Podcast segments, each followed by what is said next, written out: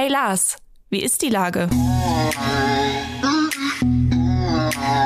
Der fast tägliche Podcast mit Lars Meier. Wie ist die Lage? Unser fast täglicher Podcast in Kooperation mit der Hamburger Morgenpost, der Gute-Leute-Fabrik und Ahoi Radio spürt tagesaktuellen Fragen nach. Mein Name ist Lars Meyer und ich rufe fast täglich gute Leute aus Hamburg an. Unsere Werbepartnerin, die das diese Woche möglich macht, ist die Triodos Bank. Als Europas führende Nachhaltigkeitsbank und Pionierin seit 1980 finanziert sie ausschließlich den ökologischen und sozialen Wandel. Für ein gutes Leben, heute und morgen. Und mit einem grünen Giro bei Triodos kannst auch du die Transformation vorantreiben. In Hamburg und weltweit. Das war Werbung. Herzlichen Dank. Heute befrage ich die künstlerische Leitung und Intendantin von Kampnagel, Amelie Deufelhardt. Ahoi, Amelie. Ahoi! Lieber Amli, das Jahr ist schon fast rum irgendwie. Meine Weihnachtsgeschenke hast du hoffentlich schon. Das heißt, man könnte jetzt schon mal Zeit äh, sich nehmen, um zurückzublicken. Was waren denn deine Highlights dieses Jahr? Und natürlich dann auch ein Ausblick aufs neue Jahr. Erzähl mal, was war denn dieses Jahr so die drei Höhepunkte für dich? Naja, also eigentlich war die ganze Spielzeit ab Januar und dann das Sommerfestival, das war wie so ein Rausch. Man kann es nicht anders sagen. Es war ein Rausch, weil plötzlich das Publikum wieder kam wie in den besten Zeiten. Alles, alles war wieder voll oder vieles war voll, ist ja nicht immer voll bei niemandem, aber äh, alles war wieder super gut besucht. Äh, wenn ich Rausch sage, ähm, dann fällt mir ein, dass wir im Juni direkt nach dem Live Art Festival, was unser experimentellstes Festival ist, das wir haben und es auch total großartig war, hatten wir eine Produktion von Patricia Caroline May, eine Hamburger Choreografin, die hieß auch noch Rausch und die hat mit 100 Menschen, 100 Einwohnerinnen, Bürgerinnen von Hamburg, äh, Menschen, die hier leben, äh, hat die ein Stück gemacht zum Thema Rausch.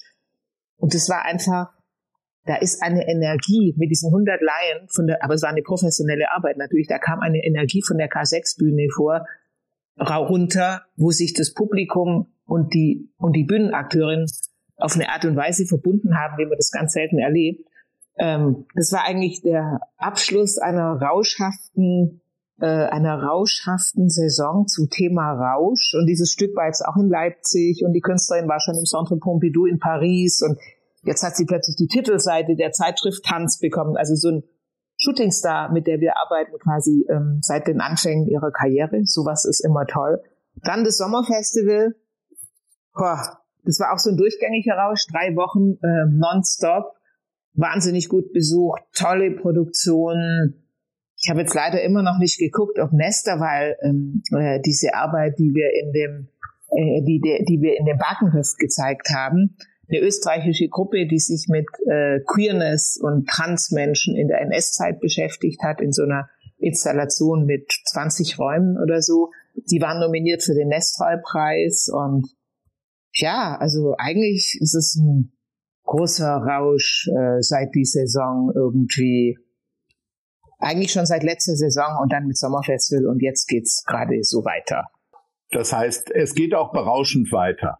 Naja, es ist fast erstaunlich, weil es gab wirklich eine Zeit, wo ich dachte, also so nach der Pandemie, gab es so eine Zeit, wo ich dachte, ich, ich bin mir nicht sicher, ob die Leute wieder so zurückkommen werden wie früher und ob sie auch ja, also ich weiß einfach nicht, ob es jemals, ob Theater jemals wieder, wieder wird wie vorher, ob man überhaupt noch auch live, wenn man eine Konferenz macht, Speakerinnen kriegen wird, oder ob alle Leute einfach sagen, wir reisen jetzt nicht mehr, wir bleiben für immer zu Hause, ähm, wir machen alles vom Laptop aus und ähm, ja, plötzlich haben alle wieder Lust auf live und ähm, und fahren auch durch die Gegend und äh, kommen wieder und man kann auch Speakerinnen aus der ganzen Welt einladen und die setzen sich äh, egal ins Schiff, in Flieger, in den Zug.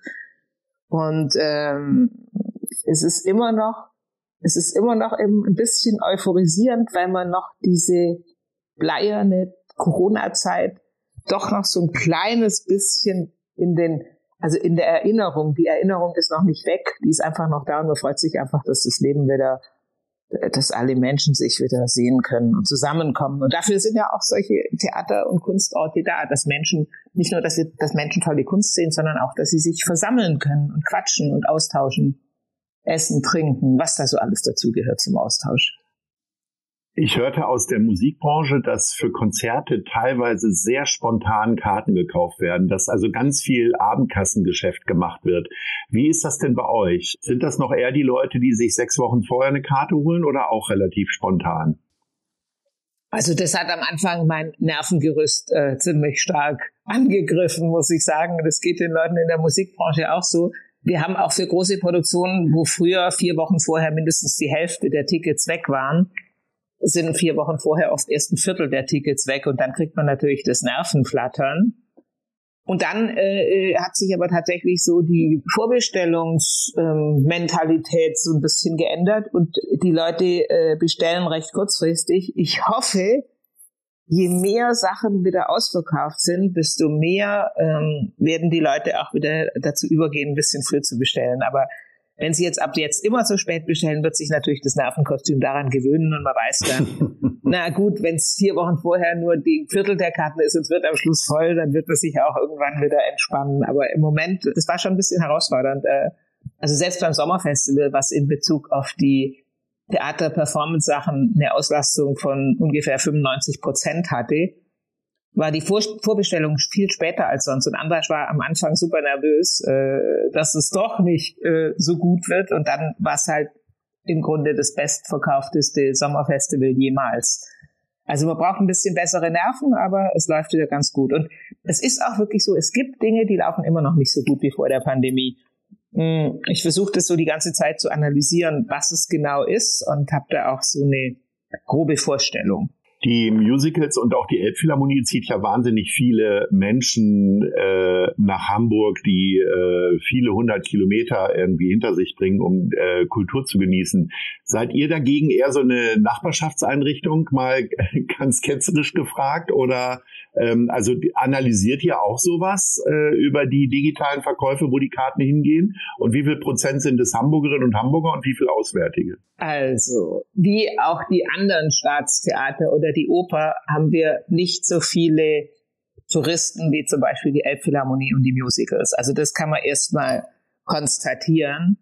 Da gibt es viele Gründe dafür. Einer dafür ist, wenn mir die Behörde wie keine Ahnung, vor ein paar Jahren wie der Elbphilharmonie 10 Millionen Euro gegeben hätte, um Kammnagel international zu bewerben, hätten wir möglicherweise auch mehr internationale Gäste. Und gleichzeitig ist natürlich die Elbphilharmonie und auch die Musicals, aber vor allem die Elbphilharmonie das Gebäude, auf die, auf das das ganze Stadtmarketing international gesetzt hat. Hat übrigens, wie man auch Statistiken entnehmen äh, kann, zwar dazu geführt, dass mehr auch Leute von außerhalb Hamburgs kommen, aber hat nicht dazu geführt, dass Hamburg schon so bekannt geworden ist, wie Hamburg es gerne sein würde international. Dass wir ein Nachbarschaftszentrum eher sind, hast du wahrscheinlich nicht ernst gemeint, diese Frage. Nein. Sonst ich muss dich doch mal in Wallung bringen. möglicherweise ja. gar keine Interviews mehr geben. Wir sind natürlich kein Nachbarschaftszentrum. Äh, unser Publikum kommt äh, äh, aus der ganzen Stadt. Wir haben sogar, obwohl sie sich immer beschweren, dass es so weit ist, äh, viel Publikum aus den Elbvororten, zu denen ich dann immer sage, ja gut, aber da, wo ihr wohnt, so weit draußen, ist es ja zu den anderen Theatern genauso weit. Da braucht ihr euch bei mir jetzt nicht speziell beschweren, ja. Und das sehen sie dann auch immer ein. Wir haben auswärtiges Publikum. Wir machen auch Statistiken dazu. Wir haben zum Beispiel, das kann man auch sagen, statistisch gesehen dann beim Sommerfestival mehr auswärtiges Publikum als in der Spielzeit. Das ist ganz normal weil das Sommerfestival natürlich auch so ein, ja, so ein Höhepunktcharakter und da geht dann auch unser ganzes Marketing, unsere ganze Werbung geht einfach einen Monat, zwei Monate lang äh, ganz auf das Sommerfestival. Aber wir haben sicherlich trotzdem nicht so viele Touristen wie die Elbphilharmonie und ähm, bei den Musicals ist die Lage nochmal anders.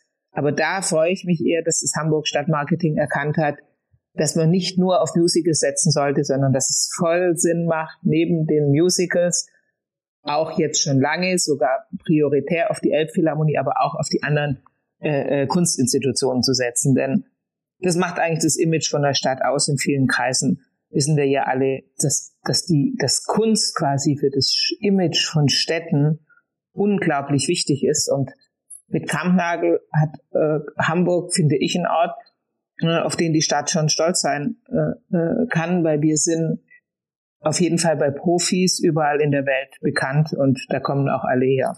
Das möchte ich so unterschreiben, liebe Amelie. Das ist so und deswegen äh, spricht mir tatsächlich auch der neue Film von Hamburg Marketing so aus dem Herzen, weil da eben nicht äh, im Mittelpunkt Ballettschuhe, Musical und äh, Elbphilharmonie im, im Mittelpunkt stehen. Also an dieser Stelle gerne schaut euch diesen Film mal an. Der macht wirklich sehr viel Spaß. Kurze Frage zum Abschluss, kurze Antwort. Äh, 2025 äh, wird Kampnagel ja grundsaniert. Ähm, hast du in Gedanken jetzt schon immer einen Bauhelm auf und äh, machst gar nicht so viel künstlerische Leitung, äh, sondern zählst den Countdown runter oder beschäftigt dich das noch gar nicht Doch, so? Doch, das beschäftigt mich sehr stark und äh, ich mache trotzdem noch künstlerische Leitung und habe quasi das mit dem Bauen noch dazugenommen. Das führt einfach dazu, dass ich noch mehr arbeite und noch weniger schlafe.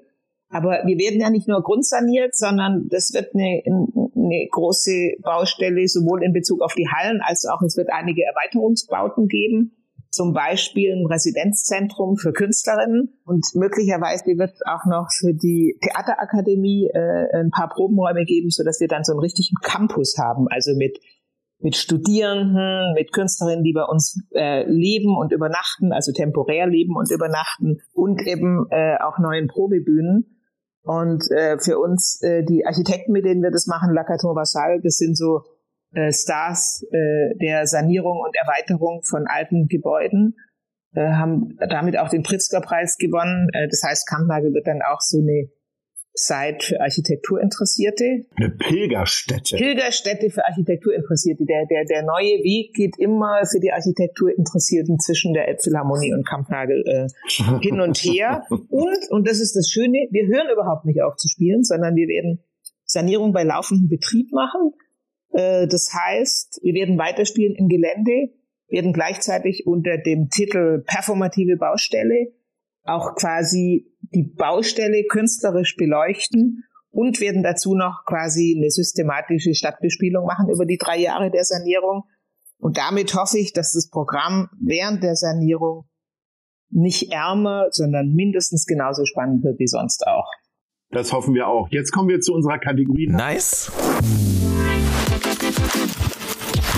Oder Scheiß. Was läuft denn aktuell gut oder schlecht? Für eine Sache musst du dich entscheiden und wer ist dafür verantwortlich? Was hast du überlegt? Also was richtig, was richtig gut läuft und wo man sich auch krass jetzt beeilen muss, noch Karten zu kriegen, ist äh, Damien Jallet. Das ist ein Künstler aus äh, aus Brüssel, der mit Planet Wanderer ein Stück eigentlich zum Klimawandel gemacht hat, was wirklich ein unglaublich bildstarkes, großes Stück ist. Tanzstück, also Tanztheater, auf das man sich einfach nur freuen kann. Das ist bald ausverkauft. Und ich muss eigentlich noch ein zweites sagen. Juste Bou Gold findet am 16. Dezember statt. Ist, ein, ist quasi ein Preview der größten Battle der Welt, die wir im Juni rund um die EM machen, im, im Rahmen des Kulturprogramms für die EM. Und Juste Bou Gold ist eigentlich, ist schon komplett ausverkauft. Da kann man jetzt nur noch sagen, irgendwann machen wir zweimal einen Deal, dass wir noch ein paar Karten verlosen. Sehr schön. Liebe Amelie, es war wieder eine große Freude. Bedanke mich recht herzlich und äh, wünsche dir noch viel Spaß im Restjahr mit diesem Rausch, den du da erzeugst und dann auch im nächsten Jahr einen schönen Rausch. Ahoi. Ahoi. Dieser Podcast wird präsentiert von der Gute-Leute-Fabrik, der Hamburger Morgenpost und Ahoi Radio.